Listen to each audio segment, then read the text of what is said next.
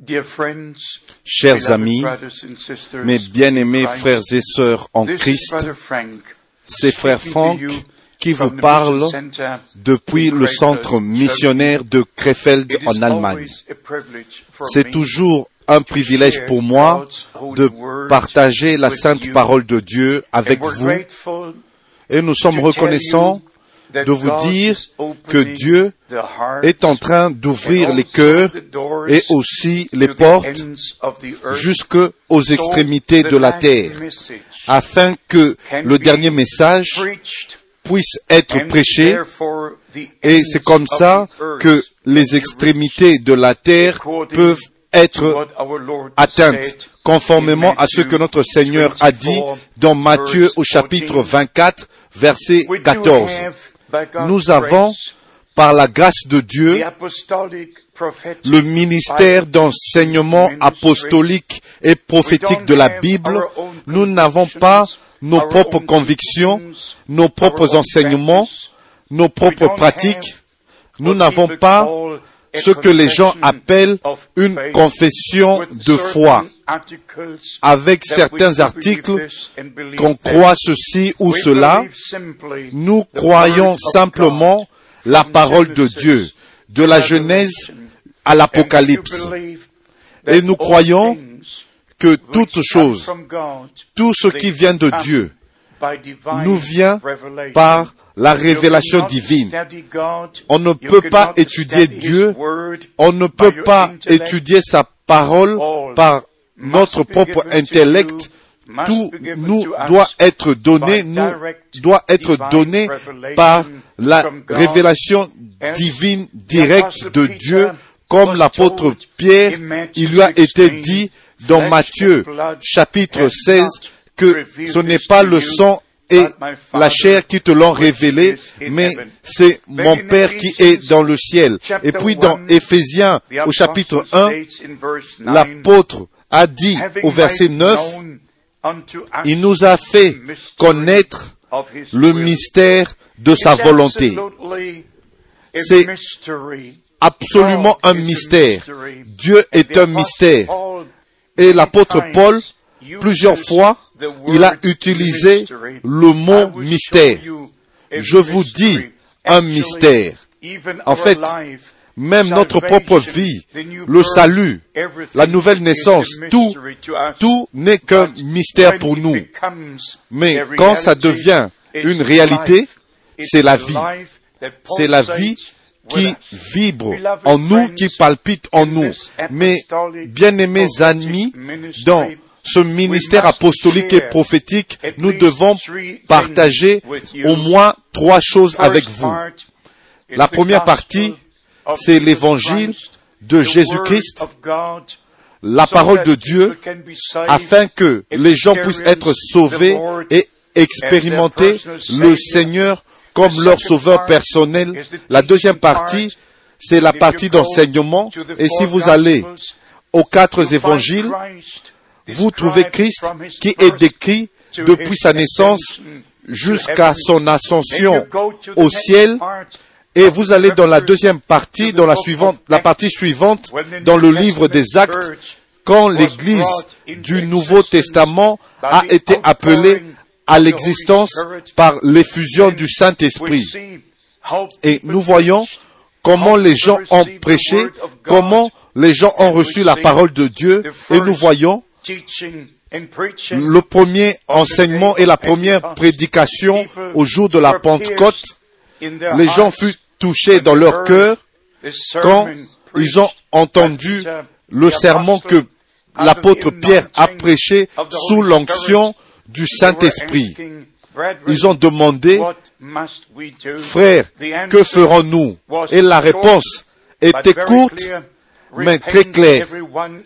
Repentez-vous et que chacun de vous soit baptisé dans le nom de Jésus-Christ pour la rémission de vos péchés et vous recevrez le don du Saint-Esprit. Trois choses en une. Et ça, c'est ce que nous devons enseigner jusqu'à ce que jusqu'à ce que Christ revienne.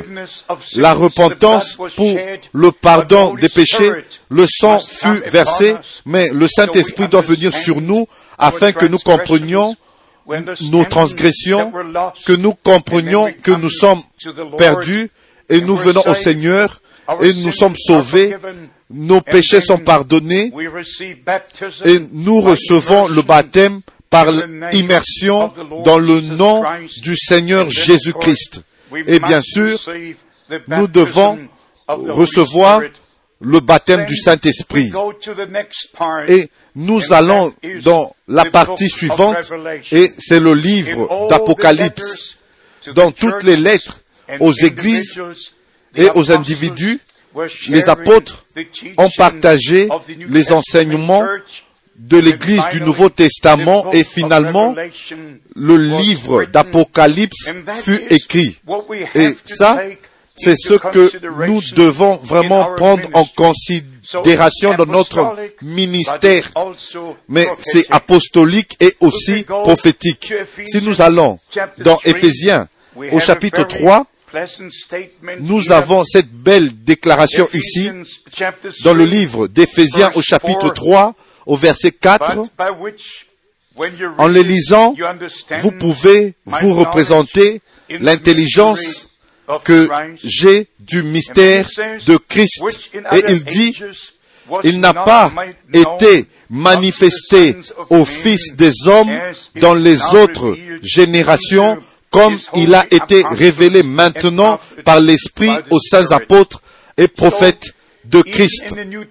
Même dans le Nouveau Testament, notre Seigneur a des apôtres et des prophètes. Il a des docteurs et c'est comme ça que nous comprenons que le temps est arrivé où la, le les véritables enseignements apostoliques et prophétiques et des pratiques de la Bible doit être partagé avec tous les enfants de Dieu qui croient la parole de Dieu partout sur la terre. Et nous comprenons aussi que les déviations sont venues, les frères se sont élevés et ils ont enseigné des choses différentes et ils ont divisé des églises locales et ils ont appelé des disciples après eux.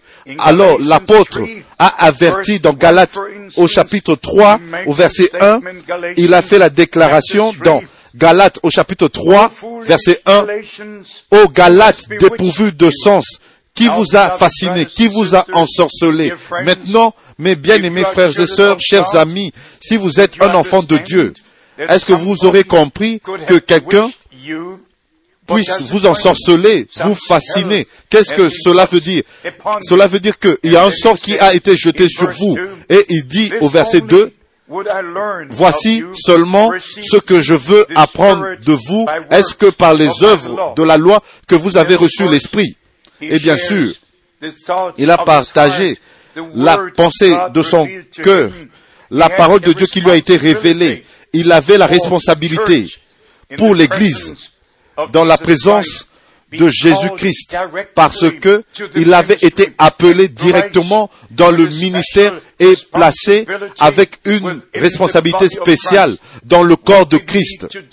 Ce dont nous avons besoin aujourd'hui, ce sont des hommes appelés par Dieu avec une commission divine, une responsabilité directe pour partager les enseignements originaux de la parole de Dieu avec le peuple de Dieu. Et dans 2 Corinthiens, au chapitre 11, l'apôtre a parlé de la séduction d'Ève et il était inquiet que l'Église du Nouveau Testament soit aussi, tombe aussi dans les pièges de l'ennemi. Et alors, comme avait fait Ève, si nous regardons même dans le livre d'Apocalypse, maintenant nous allons seulement lire de Éphésiens. Dans l'âge d'Éphèse, si nous lisons le message au premier âge de l'Église, il lui a été dit dans l'Église d'Éphèse, ici il est dit, dans Apocalypse, au chapitre 2, verset 1, écrit à l'ange de l'Église d'Éphèse, voici ce que dit celui qui tient les sept étoiles dans sa main droite celui qui marche au milieu des sept chandeliers d'or. Et déjà au verset 2, il est dit que tu as éprouvé ceux qui se disent apôtres et qui ne le sont pas et que tu les as trouvés menteurs. Tout le monde peut dire, je suis un prophète. Tout le monde peut dire, je suis un apôtre. Tous peuvent dire, je suis un enseignant de la Bible. Mais est-ce qu'ils enseignent la Bible Est-ce qu'ils enseignent ce que les apôtres ont enseigné Est-ce qu'ils pratiquent ce que les apôtres ont pratiqué? Mais bien aimé, le temps est arrivé pour être honnête et retourner à la parole de Dieu et que Dieu seul soit reconnu pour vrai et que tout homme soit reconnu comme menteur. Maintenant, nous comprenons par les Écritures que le retour de Jésus-Christ est imminent. Nous ne sommes pas seulement à la fin du temps, nous sommes à la fin du temps de la fin. Et je dois mettre l'accent sur cela partout dans le monde, presque dans chaque sermon, je dois partager la parole de Dieu et aussi les promesses que le Seigneur a faites à l'Église pour la dernière partie jusqu'à ce qu'il revienne, en fait, jusqu'à son retour. Alors nous comprenons aussi des saintes écritures qu'il y a un temps de restauration de toutes choses qui doit arriver, comme c'était avec les enfants d'Israël qui sont revenus dans leur terre promise.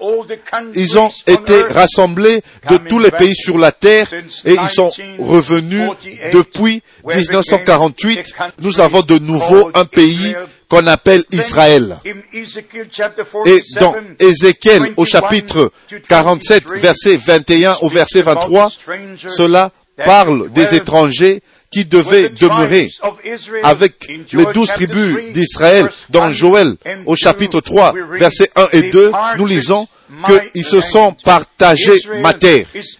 Israël est le pays de Dieu. Et le peuple est le peuple d'Israël. Et Dieu est le Dieu d'Israël. Nous devons comprendre cela.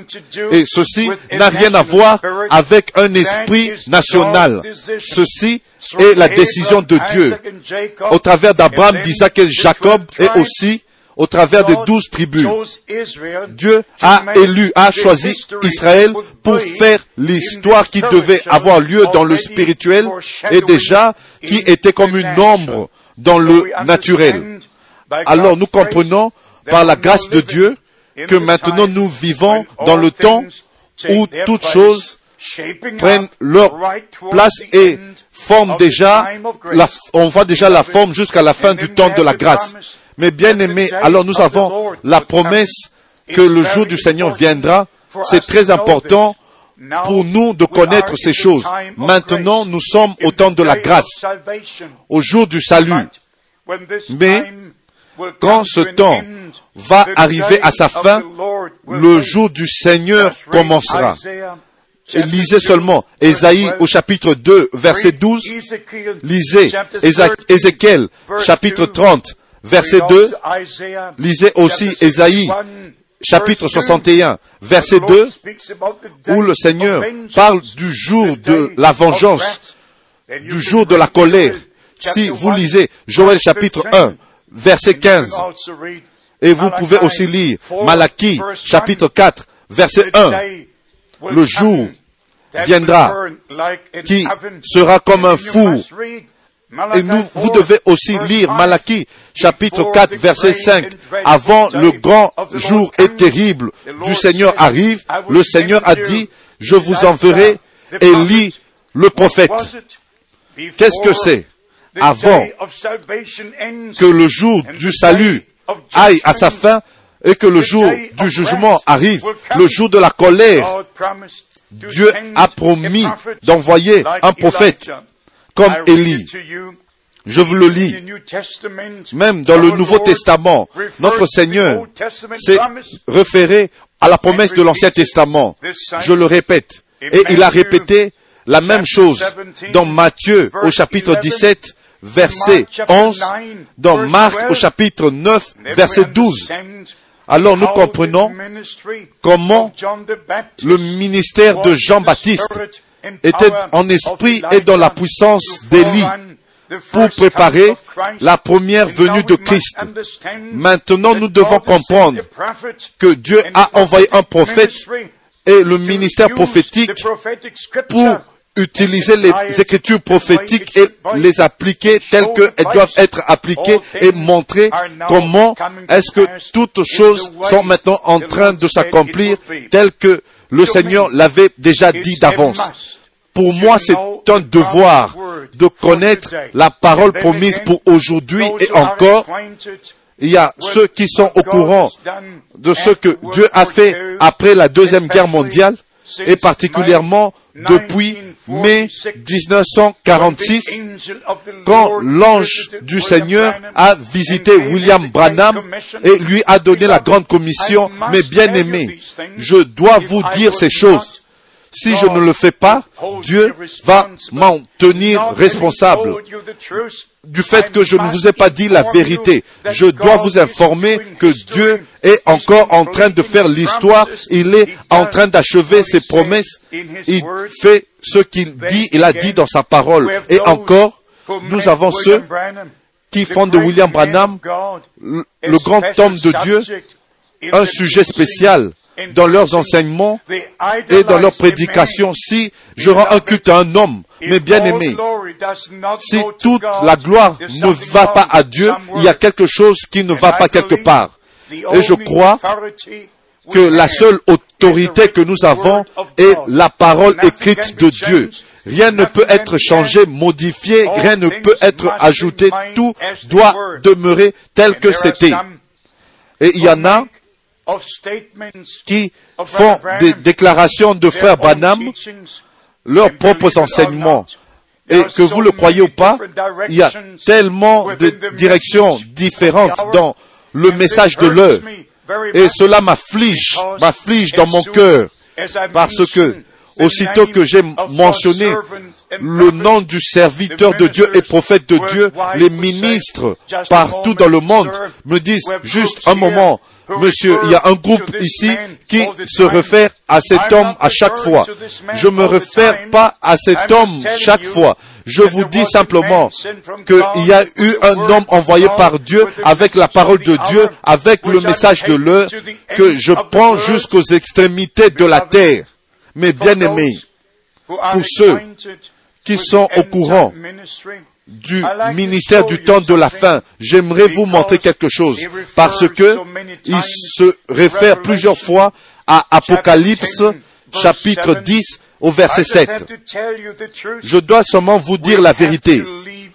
Nous devons laisser chaque parole de Dieu telle que c'est écrit et comme c'est écrit comme c'est écrit dans la Bible. Si vous allez par exemple dans Apocalypse chapitre 1, vous voyez le Seigneur comme le Fils de l'homme marchant au milieu des sept chandeliers d'or. Et nous allons au chapitre 2. Dans Apocalypse de chapitre 2, chapitre 3, nous trouvons les sept messages aux sept églises qui ont un caractère prophétique, qui nous montrent ce qui sera. Et maintenant, nous sommes dans le dernier âge de l'Église et nous croyons que le messager est venu et le message nous a été donné, a été donné à l'Église. Et après, nous continuons dans Apocalypse chapitre 4 et nous voyons au verset 2 celui qui est assis sur le trône. Et dans Apocalypse chapitre 5, nous voyons celui qui est sur le trône ayant un livre dans sa main. Et nous voyons l'agneau qui vient pour prendre le livre. Il a ouvert les seaux et il révèle ce qui est caché dans ce livre. Et bien sûr, nous voyons le livre qui est ouvert, qui est ouvert, et le premier saut, le deuxième saut, le troisième saut, le quatrième saut, le cinquième saut, le sixième saut, dans Apocalypse chapitre 6. Et nous avons un intervalle au chapitre 7 qui nous montre le scellement des 144 000 des douze tribus d'Israël. Et aussi, nous avons le grand nombre de ceux qui sortent de la grande tribulation. Et c'est seulement nous arrivons au chapitre 8 où il est parlé de l'ouverture du septième sceau. Et je ne sais pas pourquoi, mais tout le monde s'arrête dans à Apocalypse chapitre 8 verset 1. Pourquoi est-ce qu'on ne lit, on continue pas à lire pour connaître ce que contient ce sceau? Pourquoi est-ce que vous pouvez avoir la philosophie au sujet du verset 1 et en fait ne pas lire le texte même qui continue avec le septième sceau pour connaître ce que le septième sceau contient réellement. Et le septième sceau est le sceau le plus clair qui n'a pas besoin d'une quelconque interprétation, en fait, aucune révélation pour connaître ce que le septième sceau contient parce que déjà, à partir du verset 2 jusqu'au verset 6, nous avons le texte même de ce que contient le septième sceau. Et ici, j'ai apporté avec moi le Nouveau Testament hébreu. Et onze fois, le mot trompette, qui est en hébreu, est appelé chauffard. Et ça a été utilisé dans Apocalypse chapitre 8 au verset 1 et 2 et aussi Apocalypse chapitre 8 verset 6 et encore. au verset 7 et encore. Au verset 8 et encore. au verset 10 et encore. Au verset 12 et encore. au verset 13. Et aussi, bien sûr, au chapitre 9, au verset 1 et au chapitre 9 au verset 13. Et le même mot chauffard qui est utilisé dans tous ces chapitres est utilisé dans Apocalypse chapitre 10 verset 7. Ici, vous pouvez lire le mot chauffard très clairement, annonçant après que les, les six ont sonné leur chauffard, les anges de trompette ont sonné leur trompette en hébreu. Les chauffards, il a annoncé quand le septième ange va sonner sa trompette, son chauffard, alors le royaume de Dieu va commencer. Ici, nous avons le même mot chauffard au chapitre 11 au verset 15. Quand le le septième ange de trompette a sonné son chauffard comme c'est annoncé dans Apocalypse chapitre 10 verset 7. Mais bien aimé, je ne veux que personne sur la terre puisse tordre la parole de Dieu pour moi et pour toujours. Je pris ma position et vous ne pouvez pas séparer la parole de Frère Franck et vous ne pouvez pas séparer Frère Franck de la parole de Dieu. Je n'interprète pas les Écritures, je les prends seulement telles que c'est écrit. Alors quand les Écritures disent qu'au jour de, la voix du septième ange, quand il sonnerait de son chauffard, de la trompette, alors le mystère de Dieu s'accomplirait. Christ est le mystère de Dieu révélé. Les Juifs ne comprennent pas ce mystère jusqu'à ce jour. Mais Paul a écrit du mystère de Dieu dans 1 Timothée chapitre 3 verset 16 et sans contredit, le mystère de la piété est grand. Mais bien aimé, quand le temps, le temps pour les Juifs va arriver, Christ, le mystère de Dieu, leur sera révélé. Résumons ce que nous essayons de dire aujourd'hui. Ceci est le temps de la fin et le message du temps de la fin avec toute la parole de Dieu qui nous a été révélée jusqu'à l'Apocalypse, tous les mystères qui sont contenus, même le septième saut, même les sauts, sont maintenant prêchés partout dans le monde et ceux qui sont de Dieu écoutent la parole de Dieu, les paroles de Dieu qui sont révélées en ce temps. Maintenant, nous comprenons que le retour de Christ est proche. Et nous avons le vrai, le véritable évangile, les vrais enseignements dans le livre et le livre de l'Apocalypse nous est révélé par le Saint-Esprit. Et c'est comme ça que nous avons la responsabilité, la pleine parole de Dieu, le véritable ministère apostolique et prophétique jusqu'aux extrémités de la terre. Mais bien aimés, croyez tel que le dit l'Écriture et soyez préparés pour le retour de Christ, car le retour est proche. Que Dieu vous bénisse et qu'il soit avec vous. Nous serons vraiment heureux d'avoir de vos nouvelles dans le saint nom de Jésus-Christ. Amen.